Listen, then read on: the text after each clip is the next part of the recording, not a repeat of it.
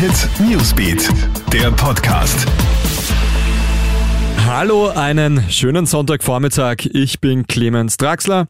Und du hörst hier den Krone-Hit Nachrichten-Podcast. Immer mehr Wanderunfälle. Das schöne Wetter treibt viele in die Berge, da passieren aber leider auch viele Unfälle. Allein am Freitag verunglücken zwei Wanderer, ein 34-Jähriger und eine 67-Jährige. Für die Bergrettung bedeutet das Einsätze am laufenden Band. Viele unterschätzen auch die Temperaturen. Denk also immer an genug zu trinken und ausreichend Sonnenschutz. Tausende haben gestern ein starkes Zeichen gegen Ungarns Anti-LGBTQ-Gesetz gesetzt.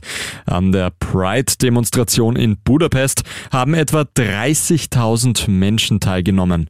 Nachdem Premierminister Viktor Orban die Rechte für Homo- und Transsexuelle einschränken möchte, fühlen sich viele Betroffene nicht mehr sicher. Denn Hassverbrechen haben sich zuletzt stark gehäuft. Der Pride Marsch soll darauf reagieren. Unterstützung erhält die Bewegung von Budapests Bürgermeister, der jede und jeden verteidigen möchte, der in der eigenen Heimat angegriffen wird.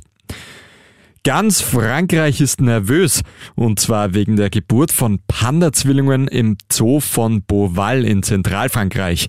Üblicherweise kümmert sich eine Panda-Mama jedoch nur um das stärkste Baby. In der Natur stirbt das Schwächere. Der Tiergarten bereitet sich daher jetzt akribisch auf die Geburt der beiden Pandas vor und möchte alles dafür geben, dass beide überleben. Die Ankunft von Zwillingen sei nämlich enorm wichtig für den Erhalt der Gattung. Die Geburt der Panda-Babys wird in den nächsten Tagen erwartet. Das tut richtig weh. Österreichs Schwimmer Felix Auböck verpasst bei den Olympischen Spielen in Tokio nur ganz knapp eine Medaille. Dem Niederösterreicher fehlen über die 400 Meter Krauldistanz nur 13 Hundertstel auf die Bronzemedaille. Und das bei einer Schwimmzeit von fast vier Minuten. Besonders bitter, Auböcks Zeit des Vorlaufs hätte sogar für Silber gereicht. Der Sensationssieger des Graulbewerbs ist der erst 18-jährige Tunesier Ahmed Hafnawi. Das war's mit deinem Update aus unserer Nachrichtenredaktion. Den nächsten Podcast gibt's dann wieder heute Abend. Einen schönen Tag noch. Krone Hit Newsbeat, der Podcast.